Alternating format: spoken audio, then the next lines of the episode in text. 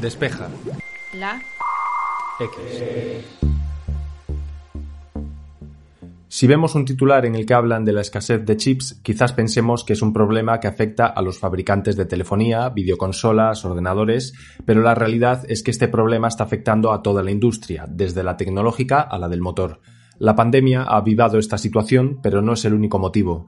Por eso hemos invitado a dos conocidos de este podcast, Javier Pastor y Javier Lacorte, para que nos ayuden a entender cómo se originó todo esto y qué consecuencias está ocasionando. Esto es Despeja la X, mi nombre es Santi Araujo y comenzamos.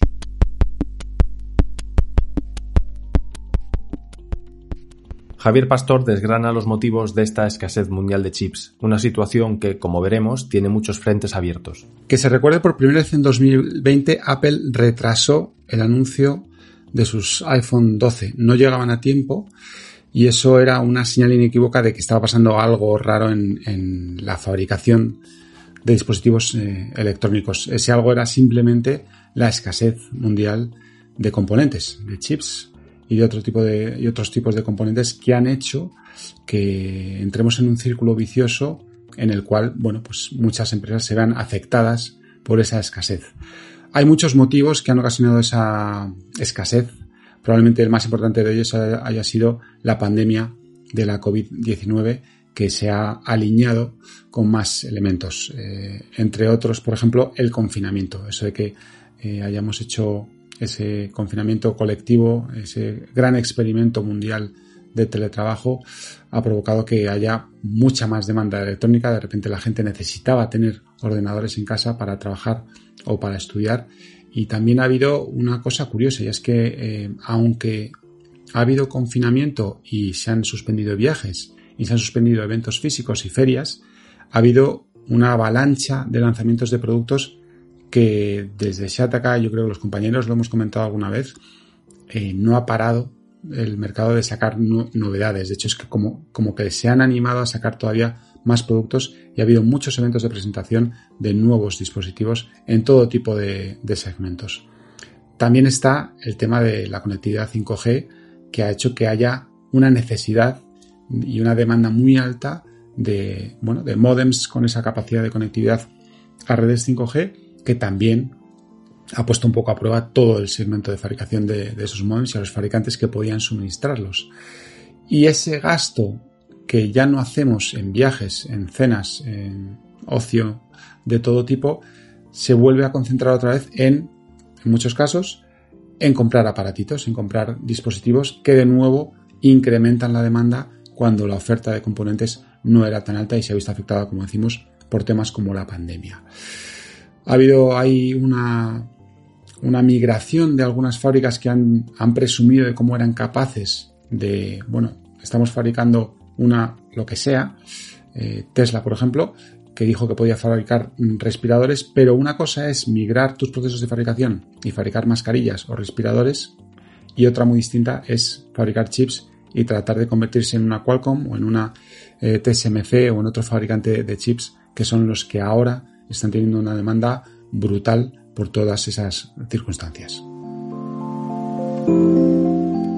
Como nos cuenta a continuación Javier Lacorte, no solo hay problemas de fabricación, ya que la pandemia también ha generado un cuello de botella en la producción y envío de productos. Si esa escasez de chips de por sí ya es un problema para prácticamente todo el planeta y para tantos sectores industriales, retailers y usuarios final incluso, se suma otro problema bastante relacionado que agrava las consecuencias de esa escasez de chips y es la escasez de contenedores, como suena, algo que va ligado a China como gigante de la exportación. La pandemia ya ha repasado Javi Pastor los cambios forzados de hábitos que nos está suponiendo y el auge del comercio electrónico es otro cambio más. Lo que decimos, si no puedo salir de casa, no puedo irme de viaje, no puedo salir a cenar o de fiesta, de alguna forma me tengo que entretener y de alguna forma incluso puedo gastarme el dinero que me estoy ahorrando por ese lado en productos que lleguen a mi casa.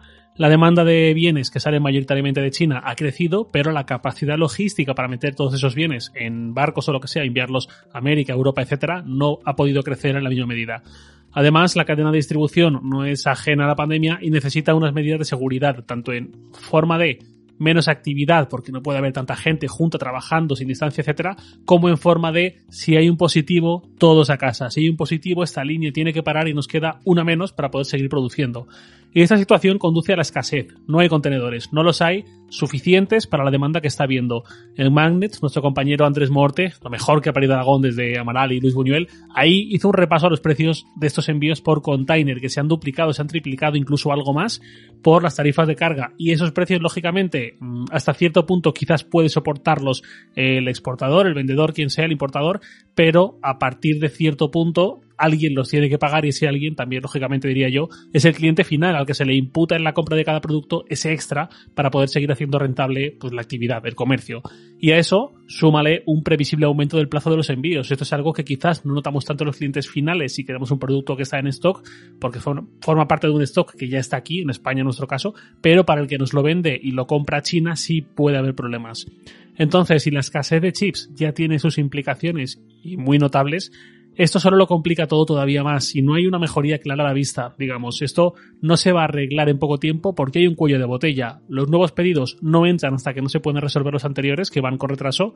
Y bueno, lo mismo que con los chips. Esto es algo que va a durar al menos unos cuantos meses hasta que esa producción se restablezca y el cuello de botella que mencionaba empiece a aliviarse. Y eso lamentablemente no dura dos semanas, ni un mes, ni dos, sino unos cuantos más.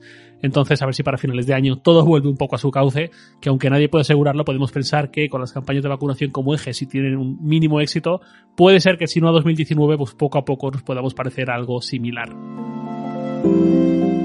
Encarecimiento, productos que no llegan a tiempo o escasez de stock son solo algunas de las consecuencias derivadas de esta situación. Esa escasez de la que hablaba yo antes y ese problema con los contenedores y con el transporte de mercancías al que aludía Javier Lacorte han confluido para, llegar a un punto en el cual muchos productos están sufriendo problemas para llegar al mercado y para que los consumidores puedan comprarlos. Eh, lo estamos experimentando en un montón de segmentos que nos afectan directamente a los que somos un poco más frikis. Por ejemplo, en el tema de las consolas, Microsoft y Sony están teniendo muchos problemas para satisfacer la demanda que es altísima. Aquí hay, bueno, ciertas teorías que dicen que quizás no les compensa fabricar y vender tan rápido porque ahora mismo pierden dinero con, cada consola. Lo cierto es que más allá de eso existe un problema evidente de escasez de, componentes que hacen que esas consolas sean más difíciles de fabricar porque no hay tantos componentes para fabricar todas las que se piden. Ese problema de Sony y Microsoft ha afectado a Apple con los iPhone 12, como hemos dicho, pero también ha afectado, por ejemplo, a Lenovo, del que hace poco hablábamos, en un tema en el que Lenovo confesaba que tenía inventario para cubrir dos semanas de pedidos, cuando normalmente tiene inventario para unas seis u ocho semanas de pedidos. están eh, tan apretados por el tema de la escasez de componentes que no, no disponen casi de stock para suministrar a sus consumidores, a sus clientes, todos los productos que se están pidiendo, en este caso, sobre todo equipos portátiles y de sobremesa que la gente necesita, como decíamos, para trabajar y para estudiar desde casa o para disfrutar. El cuello de, botella en la producción de dispositivos electrónicos hace que los proveedores eh, entren en un círculo vicioso porque no aceptan encargos hasta que no pueden cumplir con los que ya tenían pendientes.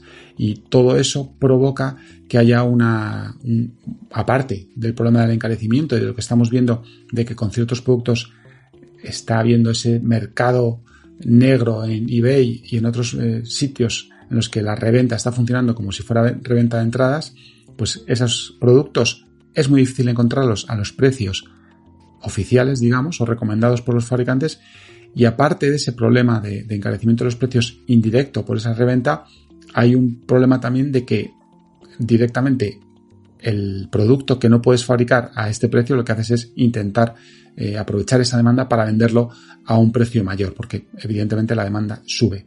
Eso está pasando, por ejemplo, con las tarjetas gráficas y, varios fabricantes de tarjetas decidieron aumentar el precio de las tarjetas gráficas de las nuevas RTX 3000, por ejemplo, de Nvidia, cuando ya se habían establecido unos precios recomendados. Pero hay tanta escasez y tal demanda que decidieron que iban a subir un poco el precio. Me temo que ese problema va a continuar, como decía Javi Lacorte, durante unos cuantos meses y tardaremos en, en salir de esa serie de consecuencias y de catastróficas desdichas que estamos viviendo en el mundo de los dispositivos electrónicos. Como decíamos al principio del episodio, este problema está afectando a más industrias que a la específicamente tecnológica, y si no que se lo digan a la industria automovilística. Al hablar de escasez de chips, por todo lo que ha comentado Pastor, seguramente se nos vengan a la cabeza móviles, consolas, ordenadores, televisores, pero si no estamos muy concienciados de ello, quizás no pensemos mucho en los coches, pero también están ahí y además esto les afecta de lleno.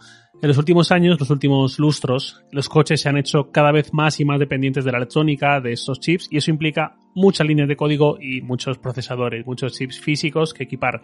Y no hace falta irse a los Tesla o a los Audi eléctricos modernos o cosas así, esto es sacramental en toda la industria desde hace bastantes años ya. Obviamente, si no hay chips para la PlayStation 5 o para la tele de 75 pulgadas en la que queremos jugar con esa PlayStation, pues tampoco hay chips para los coches.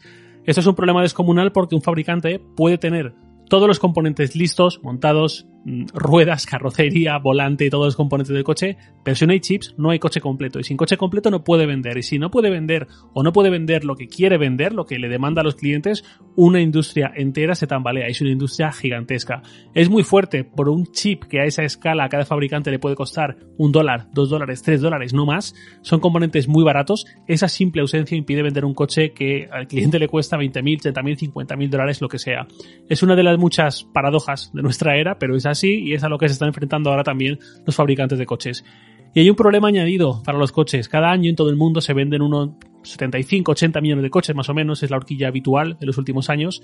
Ordenadores se venden 250, 260 millones al año. Móviles se venden 1.500 millones de móviles al año. ¿Cómo puede competir el coche como industria contra la electrónica de consumo a la hora de ser priorizado en momentos de escasez? Es muy difícil, por no decir imposible. El volumen no está en el coche, está en otros lados. Cuando los proveedores, los fabricantes consiguen sacar adelante el stock de chips, lógicamente van a priorizar a quien más dinero les está dejando. TSMC, mundialmente conocido fabricante de chips, que seguramente todos hemos tenido al menos uno o dos teléfonos en los últimos años con un chip fabricado por ellos, dijo en su presentación de resultados trimestrales en enero, este mes pasado, que para ellos es una prioridad máxima mejorar el ritmo de producción de chips para coches. Pero claro, en esa misma presentación, cuando desglosaron de dónde vienen sus ingresos, dijeron que la mitad de sus ingresos, el 51%, les llegan del mercado de smartphones, un 31%, casi un tercio, de los ordenadores y un 3% de los coches. Claro, encima los chips de coches cuestan eso que decía, 1 o 2 dólares, muy poco. Los chips como el que comentaba Javi, de la tarjeta gráfica de Nvidia para esas tarjetas gráficas, os podéis imaginar, cuestan 100, 200 veces más prácticamente. La posición del sector automovilístico en el mercado de procesadores es bastante débil, en un amplio marco de las cosas, hablando comparativamente, y esto solo va a penalizarles en un contexto en, el que solo va a alargar su vuelta a la normalidad. Porque obviamente la situación actual no es normal General Motors, Mercedes, Honda, Audi, Ford, Toyota, eh, Nissan, muchos fabricantes ya han anunciado recortes en producción de una forma o de otra, o turnos anulados o lo que sea, y al final toda la industria está afectada en mayor o menor medida, no hay nadie que se libre por completo. Aquí en España, que tenemos unas cuantas plantas de fabricación de coches en muchas provincias distintas, a día de hoy hay dos que están afectadas ya mm, del todo por esta escasez. Una es la que tiene SEAT en Martorell, en Barcelona, que les ha hecho presentar un ERTE para unos seis meses de duración y no descartan que ese ERTE termine afectando a más empleados de los que tenían previstos inicialmente. Y la otra planta afectada es la de Ford en Almusafes, en Valencia, que primero recortó turnos, dejando de producir los sábados, cuando empezaron a ver las orejas al lobo en ese sentido, y a final de ya de enero, hace muy poquitos días, anunció paros vía ERTE de varios días en bloques durante febrero y marzo. Por ejemplo, esta semana cuatro días paramos, la siguiente trabajamos, la siguiente paramos tres días y así hasta el 1 de abril. Durante todos esos días de paros no se producirá nada, todo parado. Si no fue un problema de por sí el parón de ventas que ocasionó la pandemia, más la crisis económica en muchos sectores, en la mayoría de sectores que hay, y la incertidumbre para mucha gente, como para meterse en gastos fuertes y todo esto, como puede ser un coche, pues se le suma un desabastecimiento que puede parecernos muy estúpido. Un chip de un dólar en un coche de 25.000 impide esa venta, pero sin él es que ya no hay coche. Si ya han caído las ventas con todo esto que comentamos, pues esto es lo que faltaba. No poder vender a quien quiere comprar un coche porque no nos dan los chips. Este es el nivel de dependencia y esta es la situación tan fea para todo un sector. De momento, no hay indicios que abran un poco de esperanza de cara a un futuro inmediato, y en los próximos meses seguramente se repitan los problemas a la hora de recibir o incluso comprar productos como los que hemos nombrado en este episodio.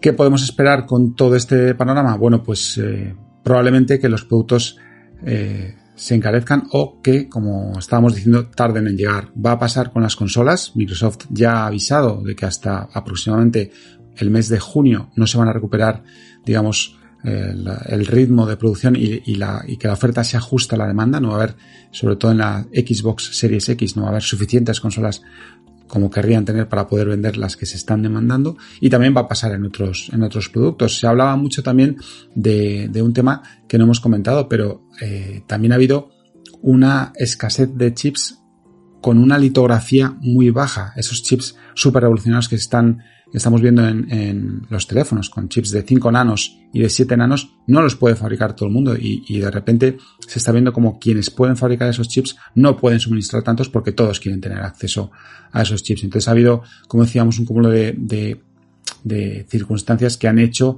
que durante unos meses vayamos a tener ese problema de pocos productos muy caros, reventas y ritmos que hasta dentro de unos meses no se van a recuperar. Javi ha comentado como una de las consecuencias de esta escasez y de esta situación un encarecimiento de muchos productos pensando sobre todo en reventa y demás, pero no solo pensemos en reventa, no solamente pensemos en las PlayStation 5 que están llenando Wallapop por 700 por 800 euros, también el producto nuevo va a tener que subir de precio, aunque no estuviese planeado, o incluso aunque ya tengamos un precio recomendado de venta al público y de repente nos vamos a encontrar con que va a tener que subir.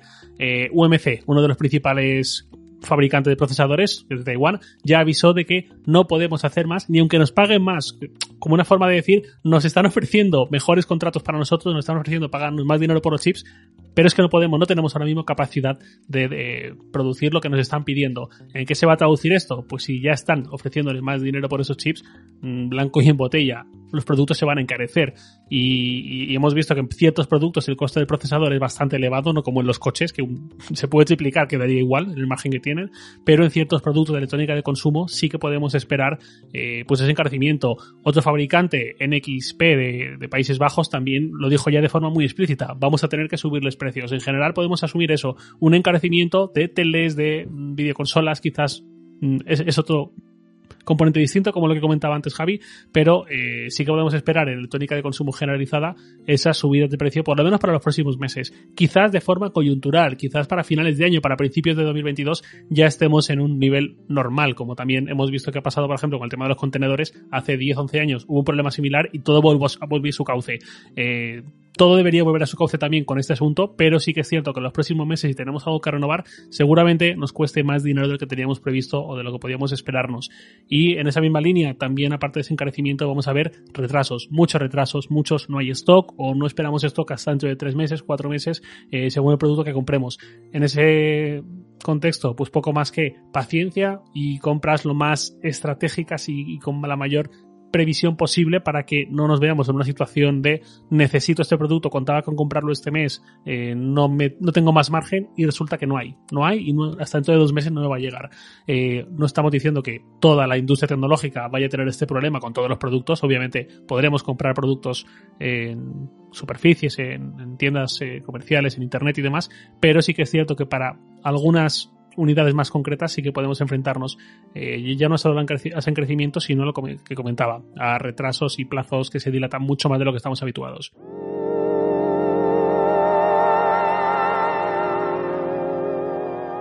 Muchos de nuestros seguidores ya lo saben, pero los que hacemos este podcast somos bots programados con una inteligencia artificial. La escasez de chips también nos está afectando, así que pedimos paciencia hasta que llegue el cargamento que estamos esperando para equipar a todos nuestros invitados. Mientras, perdonadnos si encontráis algún error, ahora ya sabéis cuál es el motivo. Mientras llegan esos contenedores de Asia, nosotros aprovecharemos para ir preparando el episodio de la semana que viene en el que contaremos con un nuevo tema y nuevos invitados. Ya sabéis que podéis enviarnos vuestros comentarios por iBox, iTunes o a través de las redes sociales de Sataka. Desde aquí os deseamos que paséis una feliz semana y hasta el jueves que viene.